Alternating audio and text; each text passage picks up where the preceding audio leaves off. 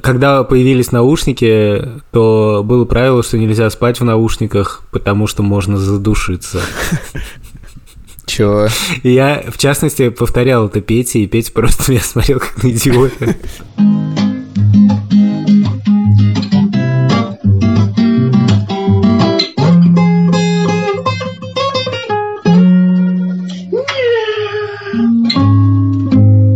Привет, меня зовут Александр Борзенко, и это подкаст «Сперва роди». Подкаст, в котором мы обсуждаем родительство и при этом не даем никаких советов, а только делимся своими тревогами, переживаниями и смешными историями.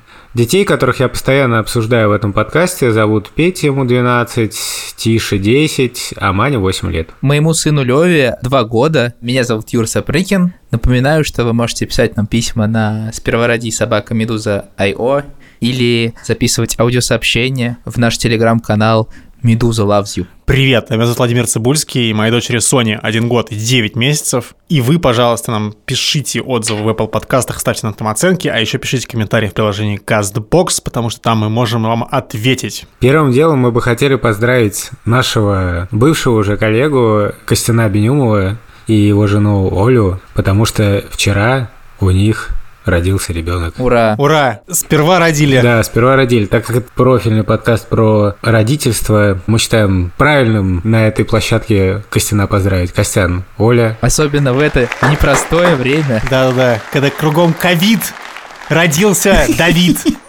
Блин, я не знаю, кстати, имя пока неизвестно, мы не знаем пока, как назвали. Но поскольку такая рифма, то я считаю, что так и нужно называть. Но это и не единственная знаменательная дата. Дело в том, что мы как-то прозевали за суетой коронавирусной, но вообще-то нашему подкасту исполнился год. Борзина, расскажи сразу, как ты оказался в кресле ведущего. Мне кажется, что всем интересно послушать эту историю про то, как это началось. Что происходило в тот вечер? В тот роковой вечер, я бы сказал. Расскажи, Борзин, как ты прокрался. Я тогда еще жил в Риге, работал в «Медузе», подкаст запускал э, Лика Кремер, и записывался пилотный выпуск с Владимиром Цибульским. За пультом сидел Алексей Пономарев, с которым мы теперь вместе работаем в Розамасе. Алексей Пономарев не просто сидел за пультом, Алексей Пономарев должен был записывать подкаст вместе с нами. А, да, да, да. Как отец. Юра куда-то ушел, и я думал, что я сажусь на место Юры. Нет, Леша ушел. Господи, Борзенко вообще ничего не помнит. Просто историю пере- перевернул. э, Фальсифицировал. Деда не слушайте, слушайте батю. Короче, все было следующим образом.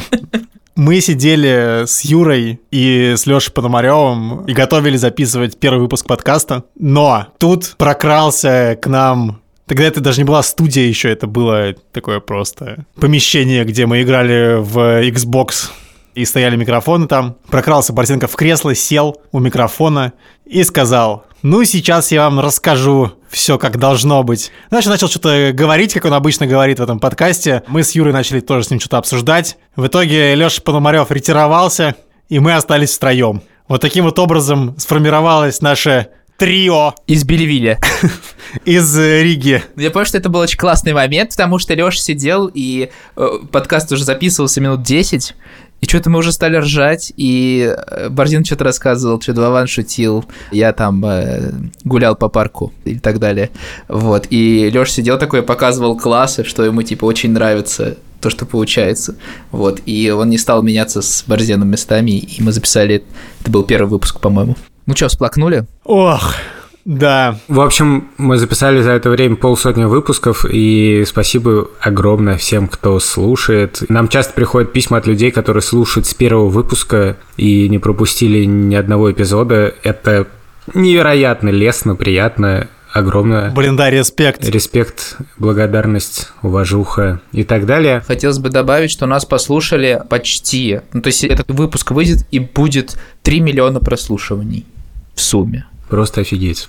Сегодня мы не будем никакое письмо зачитывать, потому что нам пришло совершенно фантастическое просто послание. Это песня, которую сочинили поклонники подкаста. Там нет речи об отцах, зато есть речь о скворцах. Нет буря, нет леса, я так хочу скворца. Он такой классный строитель гнезд, без него наша жизнь не прост.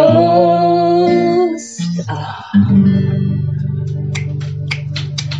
Достаточно крупный, чтобы его различать на фоне листвы Без скворца не протянем долго ни он, ни я, ни они, ни вы Без скворца наш мир, наш жестокий мир никогда не будет таким Каким мы бы хотели, чтобы он был, а будет совсем другим Ча-ча-ча. Мы сегодня хотим обсудить безопасность. И мы не случайно сейчас это делаем. Дело в том, что один из первых выпусков подкаста «Сперва ради» был посвящен тревожности, и там мы выяснили, например, что Владимир Цибульский боится, что его дочь могут склевать чайки. Я шел сейчас записывать подкаст и как раз слушал этот выпуск, и он реально начинается с того, что ты требуешь, чтобы я спародировал чайку. Ладно, Вован, ты можешь всерьез изобразить? Примерно крик чайки. Мне просто хочется определить вид. Я только что изображал его изо всех сил два раза. Ну давай еще раз, почетче. Мне кажется, это серебристое. А вот прошел год, Вован. Ты боишься чаек? Если вы не слушали этот выпуск, то там была такая история. Мы ездили на море, и там были чайки, и маленькая Соня, которой было то 7 месяцев, спала на балконе в автокресле. И я беспокоился, что ее клюнет чайка. С тех пор Соня выросла, стала больше гораздо, чем чайка. И как-то не было больше случая, когда она могла бы оказаться беззащитной перед чайками, поэтому как-то я больше не напрягался по этому поводу. Но в целом ты стал более тревожным или менее тревожным? Ох, я стал, мне кажется, менее тревожным. Потому что, например, Соня сегодня упала со стула, и я такой, типа... А, Нет, ну не так, но как-то уже меня не особенно это тронуло. Ну, упала там. Она даже сама уже не, не заплакала толком. Такая, знаешь, просто... а ты, Вован, такой, мы падаем, чтобы подниматься. Чтобы расти, чтобы преодолевать. Лучше умереть стоя, чем на коленях. Отто фон Бисмарк. Юрец, а, а ты стал более тревожным или менее тревожным? И у меня ничего абсолютно не изменилось. Я, мне кажется, стал более тревожным, потому что если когда мы записывали подкаст, Лева вроде ползал только по полу, и было понятно, что ничего страшного особо может не произойдет, потому что как бы все время под контролем. А, Ну, он падал с кровати пару раз, то сейчас он бегает быстрее меня. Например, сегодня утром он обнаружил, что диван сложенный, можно вот так перелезть. На спинку облокотиться, и он перевалится, да? Да, да, да. Вот. И он так делал сегодня 20 минут. Вот. При этом он еще схохотал. Ух! Но там диван стоит так, что ты как бы с дивана забираешься на спинку, как бы все норм, ничего страшного. Но он еще пытался залезть со стула на спинку с другой стороны и перелезть туда. И это было немножко стрёмно. И я стоял, ахал и охал. Потому что спина болит. Такой, ох, э, ух, куда полез малец? А рядом стояла Вера и говорила, слушай, можешь ничего не это не делать? Ну, она мне потом объяснила, почему так произошло, а я даже диктофон включил и записал ее. Не переживаешь, что он упадет башкой Ну, конечно, я переживаю. Во-первых, я понимаю, что я рядом и смогу предотвратить. Поэтому Мгм. это менее страшно, чем когда он где-то, я не понимаю, где и что. Во-вторых, я понимаю, что для его безопасности важнее, что он поймет сам, как залезать. Если я его буду поддерживать, он будет в следующий раз залезать так, как будто я его поддерживаю. И наверняка да. упадет. Ну, то есть, это есть известная история про моего младшего брата, который ну, это не совсем про безопасность, но просто он уже был достаточно взрослым, ему лет 10 было, и он любил очень играть э, в падание назад, что его- ты его сзади подхватываешь, вот как на доверие такая в детстве игра. И мы э, однажды с ним и с моим другом э, Данилом шли по улице, и он очень долго так мы играли. А потом Мгм. прошло типа полчаса, и Гриша не понял, что игра закончилась, и просто упал назад. И Данил в последний момент его просто Серьезно? земли подхватил. А у ребенка еще сильнее это. То есть он всегда будет падать назад, зная, что ты его подхватишь. Это было супер страшно тогда, хотя он уже был взрослым. Понятно, что есть другая часть всех этих залезаний, падений, когда ты не можешь ничего сделать. Ну, то есть вот Лева недавно упал с лестницы, и технически мы ничего не могли сделать. Никто там подхватить его не смог и так далее. Мгм. Это бывает. Но никто из нас, из взрослых людей, тоже не застрахован от того, что он упадет, подавится чем-нибудь и так далее. Поэтому есть все эти топы самых тупых смертей. Там... Ну, помнишь, есть даже фильм «Магнолия», в котором это описывается. Ну, то есть понятно, что у тебя, как у родителя, ответственность за безопасность вся ложится на тебя в твоем сознании, но на самом деле это не так. Все намного больше решает. То есть ты по-прежнему такой немножко контрол-фрик, да, вот сейчас, когда пандемия вокруг, моя тревожность э, еще больше э, возросла, особенно недавно. Мы когда приехали на дачу в Татарстане, мы сейчас тут живем временно, на следующий день после нашего приезда Леву укусил клещ. Мы его пошли вечером купать, ну, вернее, мы обычно его редко купаем, но когда с нами дедушка и бабушка, дедушка очень любит купать Леву по вечерам, и слава богу, что он настоял в этот вечер и повел Леву купать. И когда его купали, у него в голове обнаружили клеща, который ему впился в затылок. И Дальше началась какая-то совершенно стрёмная история, которая, мне кажется, сейчас происходит со многими людьми. Ну, клеща мы достали довольно быстро. Я почитал карточки Александра Борзенко на «Медузе». какого-то 2015 года, типа, что делать, если тебя укусил клещ. Мы решили, что надо подстраховаться на всякий случай и отвезти клеща в, в больницу. Ну, мало ли, да, вдруг клещу нужна помощь, надо его, конечно, в больницу отвезти. Например. Держи, старичок. В общем, началась на следующий день большая история про то, что мы пытались сдать клеща в больницу. Реакция, если коротко, была такая, там, можно мы как бы сдадим клеща и проверим его, вот, э, говорит, у вас не коронавирус? Нет.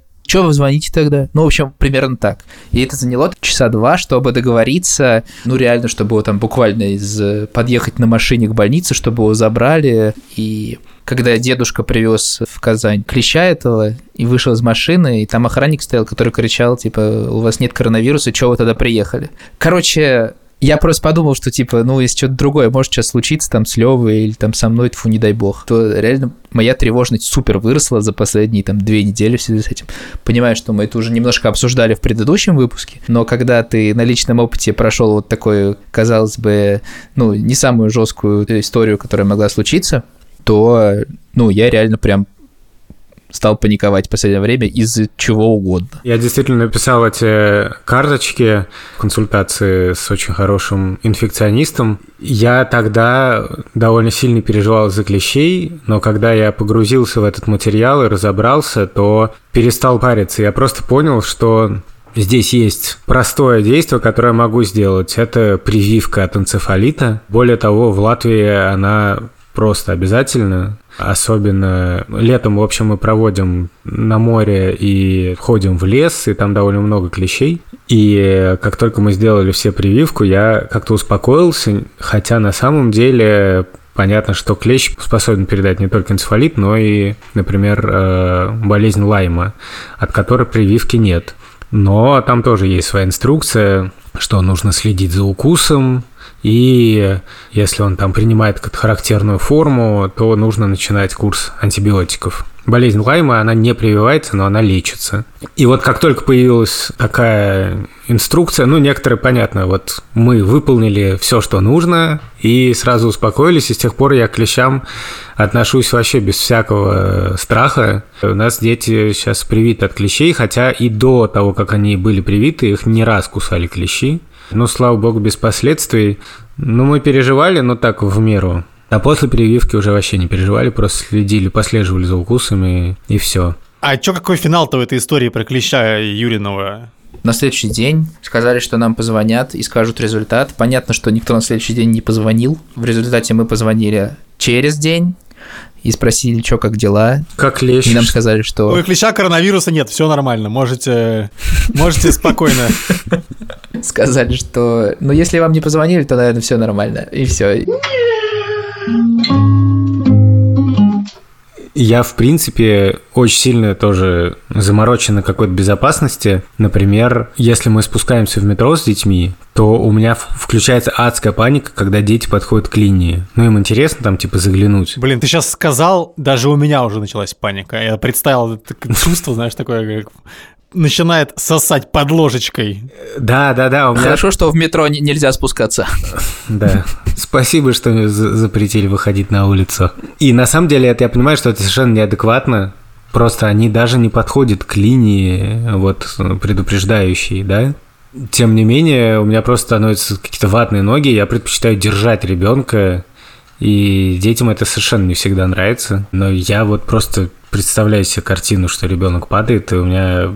И то же самое с окнами, то есть, если дети там подходят к окну или что-то. Я даже не помню, когда это началось. Мне кажется, что раньше я как-то спокойнее к этому относился. Но я помню, что несколько раз у меня дети падали довольно так серьезно, несмотря на весь контроль. Например, Маня в возрасте там, не знаю, сколько было, года полтора, на детской площадке забралась на какую-то башенку, но не супер высокую, и просто оттуда полетела. Я возился в этот момент с Тишей, вот, и просто уже увидел, как Маня перевалилась через бортик и просто полетела вниз. И я просто чудовищно испугался, но там был прорезиненное покрытие, и все обошлось, она удачно упала, но вообще могла и не очень удачно упасть. Ну, не то, что там я с тех пор заморочен, но вот это довольно яркое, яркое воспоминание.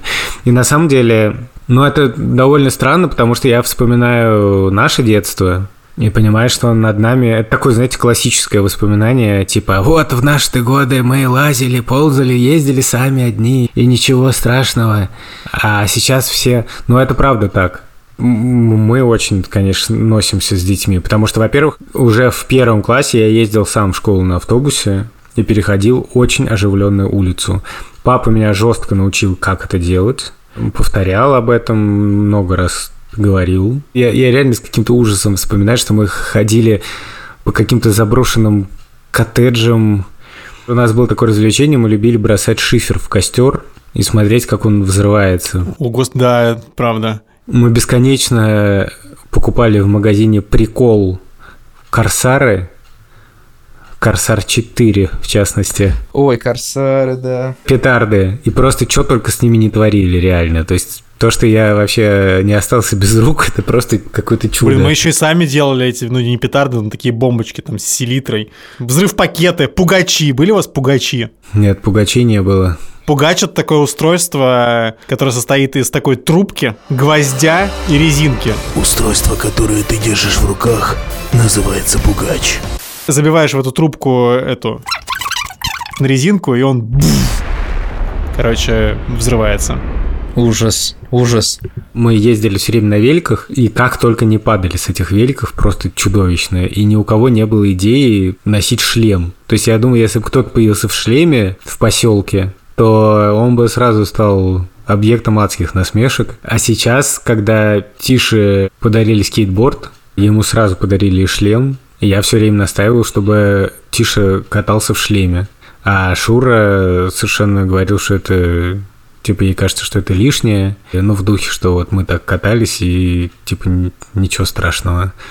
И у меня к этому какое-то такое двойственное отношение, потому что с одной стороны, ну да, с другой стороны, ну, а если все-таки упадет, то я себя буду корить, что я не настоял на том, чтобы соблюдались меры безопасности. Мое бесстрашие испарилось, когда я просто упал с дерева в какой-то момент. Ну, тоже там все были смелые и взрывали бомбы, катались на великах, как угодно. Но потом я просто упал с дерева на спину, и когда на спину падаешь, то тебе тяжело очень дышать да, становится. Да, да. Ну, у меня было то же самое. И я потом просто перестал на деревья лазить, стоять на голове, и, короче, вот эти все мои бесстрашные фишки из детства, они ушли, и теперь вот я хожу на цыпочках по дому такой. Блин. Вот. Не знаю, мне кажется, я особо не перестал, потому что это как-то произошло в детстве, но ты упал и упал, ты поболела, спина поболела. Но когда ты реально, когда ты падаешь, и первые вот эти вот минуты, секунды, это, конечно, очень стрёмно когда у тебя просто перехватывает дыхание, ты типа не можешь дышать. Очень страшно. Я примерно год назад упал с велика, ехал на велике по Крымскому мосту. Я, кажется, рассказывал об этом в подкасте. В общем, ужас в том, что я немного выпил. Ну, я бы никогда не сел за руль, в смысле машины, но на велике я думал, ну что, ничего страшного, медленно доеду и все. Но в результате я слушал, по-моему, песню про пуп и ехал такой веселый в наушниках. Пупок? У меня пупок. И у себя. Попал колесом в такую колею, потерял управление, зацепился рулем за бордюр моста и полетел через руль. Я был на довольно большой скорости. Нет, такой истории ты не рассказывал нам. И я помню очень хорошо вот это первое ощущение, что типа все, мне конец. У меня нет ног, и у меня нет рук. Я тут же встал, стал ходить назад-вперед, просто стонать от боли, от жалости к себе.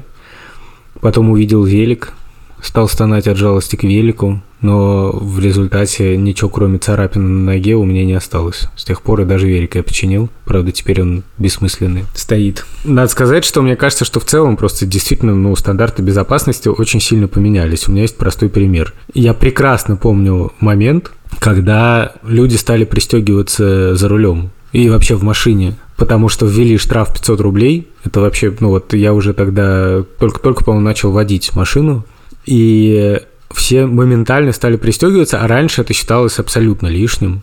То есть пристегивались очень редкие люди. Насколько сейчас это стало нормой, настолько тогда это было абсолютно, ну так, ну типа пристегнулся, не пристегнулся. Не говоря уж про всякие детские кресла. Мы в детстве ездили на Волге, нас туда забивалось, по-моему, 18 человек. Я не шучу, как бы просто как-то дикое количество детей.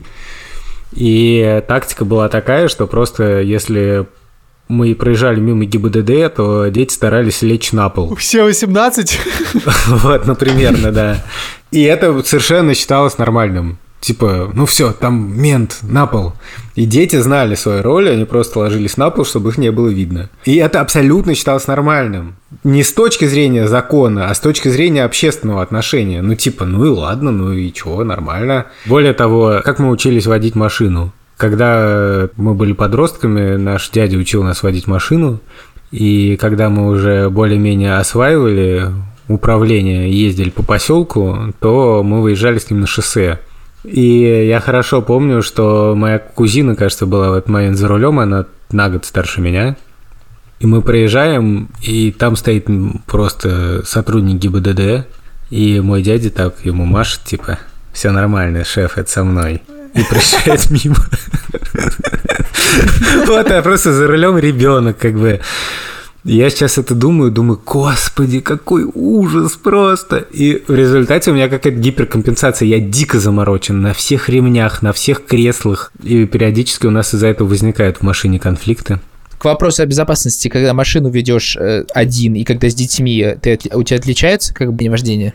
Ну, слушай, ну, во-первых, я с годами вообще перестал топить. Я иногда превышаю скорость, но так как я лез на рожон по молодости, я так никогда не лезу, тем более, что сейчас у нас такая машина, ну, фургон, который не предполагает просто агрессивного вождения. Вот, но... Блин, хочется как в кино такой флешбэк, как Борзин летит. Без бороды такой. Знаешь, как «Форсаж 4», там, через, через мост просто раз, разводной такой. Пью! И там дети такие а на заднем кресле. Не знаю, я просто сейчас в целом стал так водить очень ну, так довольно аккуратно. И мне еще в этом плане очень сильно Латвия изменила, потому что я все-таки пять лет ездил в Латвии, и когда общая культура вождения такая, что все-таки все стараются соблюдать скорость, и вот ты к этому привыкаешь, и тебе кажется это нормой, и ты уже такой едешь по Риге, и тебя кто-нибудь обгоняет справа на дикой скорости, ты такой, ах, наверное, москвич какой-то приехал. И поэтому, когда первое время мы приезжали в Москву, мне было довольно некомфортно водить, но потом я, конечно, привыкал, но все-таки, ну, действительно, я довольно аккуратно езжу с детьми. Именно с соображений просто тупо безопасности.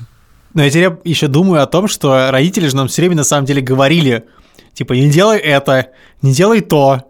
А ты такой, типа, да что не делает, а что произойдет-то, нормально все. Почему, да, почему я не могу пойти гулять по тающему льду на озере? Почему? Это же норм. Э, вот, э, значит, никто никуда не провалится. Почему я должен провалиться? Почему я должен заблудиться в лесу? Я рассказывал, как мы заблудились в лесу просто, как в каком-то выпуске. Нет, у нас все-таки правила безопасности, безусловно, были. Кроме того, когда появились наушники, то было правило, что нельзя спать в наушниках, потому что можно задушиться. Чё? Я, в частности, повторял это Пете, и Петя просто меня смотрел как на идиота. А после стало особенно, как у него появились беспроводные наушники. А, в общем, такой, ты, AirPods. ты задушат тебя, AirPods, ты проглотишь их случайно ночью. тебе гномик закинет их в рот случайно, в нос засунет тебе. В ухо залезут и будут в мозге жить. Не, То есть были, конечно, правила, не то, что родители не думали о моей безопасности, о нашей безопасности, но почему-то концентрация безумных историй, мне кажется, была больше. Например, только один мой брат Яша в сумме два раза поджег стол. Наушниками? Или пакетом? Я сейчас скажу очень такую бумерскую вещь, банальную. Но у меня, правда, есть ощущение, что из-за того, что у детей сейчас есть экраны, там приставка и телефон, и планшет, то они в целом меньше времени проводят в активном отдыхе, скажем так. Ну, какие-то такие. ну, Мы просто искали, чем себя развлечь. А как себя развлечь? А давайте кто как бы прыгнет с большей высоты. Реально было такое развлечение. Мы на- находили, я уже не помню, где это было, тоже была какая-то полуразрушенная стройка, и там можно было залезть на разные этажи, на, там типа на второй и на третий, и с плиты сигануть вниз. Когда я прыгнул с самой высокой точки, я лечу и думаю, вот успеваю думать, нифига себе, как же долго я лечу. Вот просто. А сейчас, если Тиша, например, лезет на дерево, так я вообще с ума сойду. Я просто... Чего? Только не это.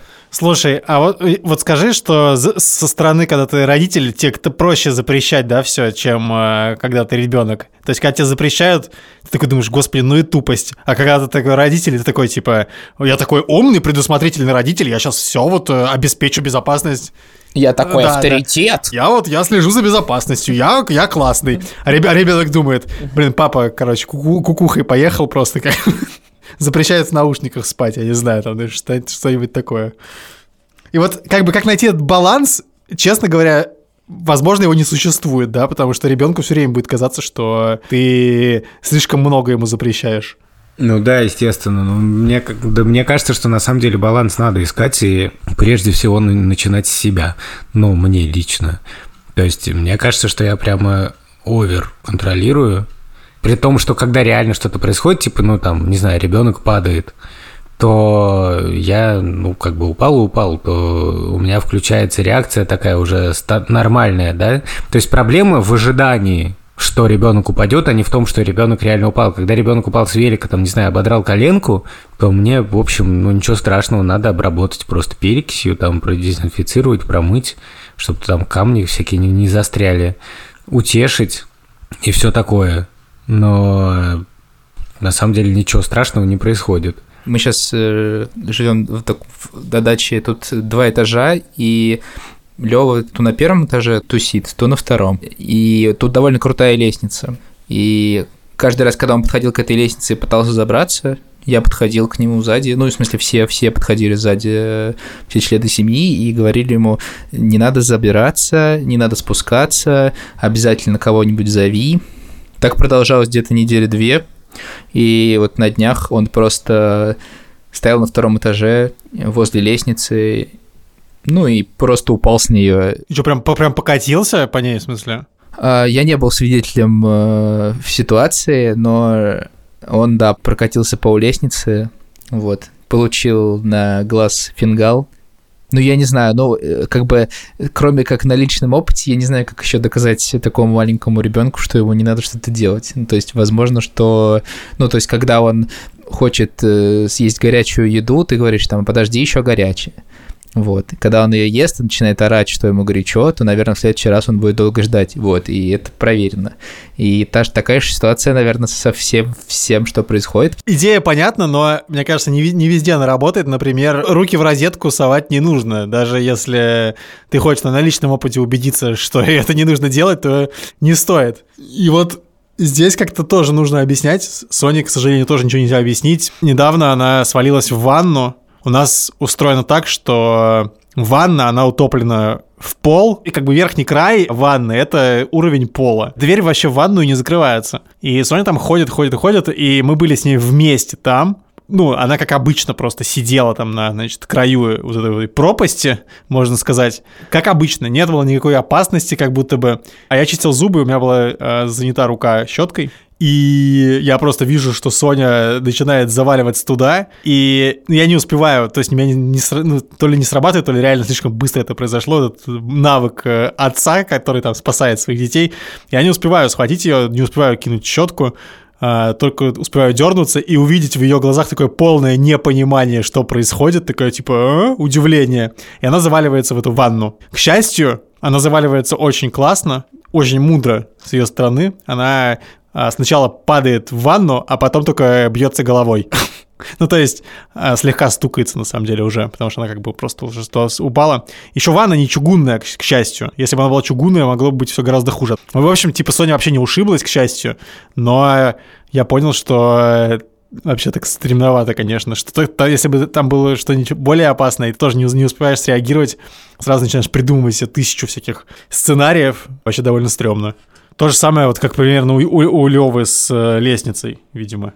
Ну, у меня все время, когда Лева что-то делает, там где-то прыгает на диване, то есть я тоже перекручиваю чуть вперед, вот, смотрю на какой-нибудь угол дивана, вот, и он там, например, сегодня утром танцевал, и просто он очень любит кружиться.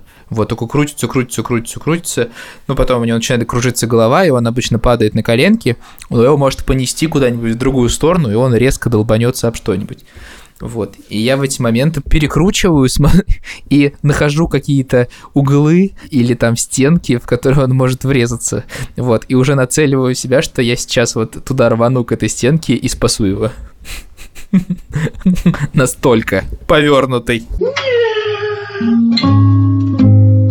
У меня вывод такой, что, во-первых, мне кажется, что очень здорово, что я думаю о своей тревожности, все такое, но о безопасности все-таки реально надо думать, потому что Вован упомянул розетку, и это иногда правда опасно. У нас иногда, например, какие-то сломанные розетки бывают, и ребенок, конечно, должен знать всякие элементарные правила, вот, например, связанные с газовой плитой. Я недавно пытался Пете объяснить про это, и вроде как он что-то усвоил. И родители, на самом деле, об этом тоже думали. То есть я помню, что папа бесконечно устраивал какие-то гаджеты, чтобы никто никуда не пролез и не упал. Ну, когда дети начинали ползать. Закрывались ящики какими-то резиночками. Сейчас с этим все проще, потому что много продается такого. Но есть еще такие вещи, связанные с выходом на улицу. Я понимаю, что сейчас это смешно звучит, потому что никто не выходит на улицу, но тем не менее. Я адски все-таки боюсь детей выпускать по двум причинам. Первая причина – это машины, а вторая причина – это люди. У нас дети сейчас сами ездят в школу, ну, то есть Петя сам ездит в школу, Тиш с Маней нет. И э, я прям стремаюсь. И у нас еще не было такого принципиального разговора о том, что делать, если к тебе подошел незнакомый взрослый, потому что мы просто детей, ну, не оставляем про Петю как-то, видимо, я исхожу из того, что Петя прекрасно знает. И это вообще смешной момент, что ты как бы стесняешься немножко ребенку сказать, ну ты знаешь, вот имей в виду, что если к тебе подойдет незнакомый взрослый и скажет тебе, вот тебе конфетка, садись ко мне в машину, то не надо так делать. Потому что, естественно, Петя просто покрутит пальцем ему виска и скажет, что псих, что ли, что ты мне это как бы рассказываешь. Я поэтому немножко стесняюсь. Прости, у вас были вообще какие-то такие случаи, чтобы ты боялся этого? Потому что у меня последние воспоминания это какая-то э, там ранняя школа, когда мне бабушка говорит, э, будь осторожен, а то тебя цыгане посадят в чемодан и увезут. Нет, ну да, были всякие страшилки. Со мной, я помню, заговорил какой-то кришнаит в метро, ну типа миссионер, который книжки раздавал, и я потом пересказал это папе, и папа очень сильно напрягся и сказал, чтобы я никогда не поддерживал подобные разговоры и все такое. А ты выслушал этого миссионера? Да я его в свою веру обратил, чувак. Он, он вообще к концу разговора забыл про Кришну. Вообще слышать ничего об этом не хотел, как бы. Только православие. Только хардкор. Только про птиц хотел говорить. Да, да, да, да. Ну, то есть мне кажется, что важно просто объяснить ребенку, и особенно я боюсь Мане, что в целом нужно соблюдать какие-то простые правила. Про машины, да, что важно не перебегать дорогу на красный, даже если ты видишь, что нет машин. Так очень часто делают. У нас, например, переход э, рядом с домом. Там очень долго э, красный, Но при этом есть такой момент, когда машин нет, и все прут. И всегда есть группа людей, которые стоит терпеливо стоит, вот все идут, и ты хочешь повиноваться этому табунному рефлексу и тоже пойти. Но я стараюсь не ходить, особенно если я с детьми. Ну, кроме стандартных правил. Второе такое, на самом деле, абсолютно универсальное правило, что нужно быть постоянно чеку и включенным, потому что ты можешь идти, например, на зеленый, но не заметит, что там какой-то сумасшедший едет, несмотря на запрет светофора. Я помню, что когда меня инструктор мой по вождению этому учил, что вообще нормальный водитель всегда старается предсказать заранее события. И мне кажется, что, ну, так в городе тоже так хорошо бы. Особенно если это не Рига, а Москва. Я поэтому переживаю, когда Петь ходит в наушниках и смотрит в телефон на ходу. Вот, а что касается людей, то я не знаю, как тут правило вывести. Не сходить с незнакомцами в подъезд. Но с другой стороны, если это сосед, то что такого? В общем, стараться не ходить одному, особенно в темное время суток. Ну и предупреждать, когда ты возвращаешься откуда-то поздно. Вспомнил, что на «Медузе» был материал, на самом деле, который назывался, просто я выпускал, «Как сделать так, чтобы ребенок не отравился и не поранился дома? Чек-лист от врачей скорой помощи». И там перечислены для маленьких детей типа самые распространенные травмы, которые видят врачи скорой помощи, как их избежать. Мы ставим ссылку в описании. Там довольно простые, на самом деле, штуки, но полезные. Например, я, когда еще не было Sony, собирал комод, и там были крепления, знаешь, такие, которыми комод прикрепляется к стене.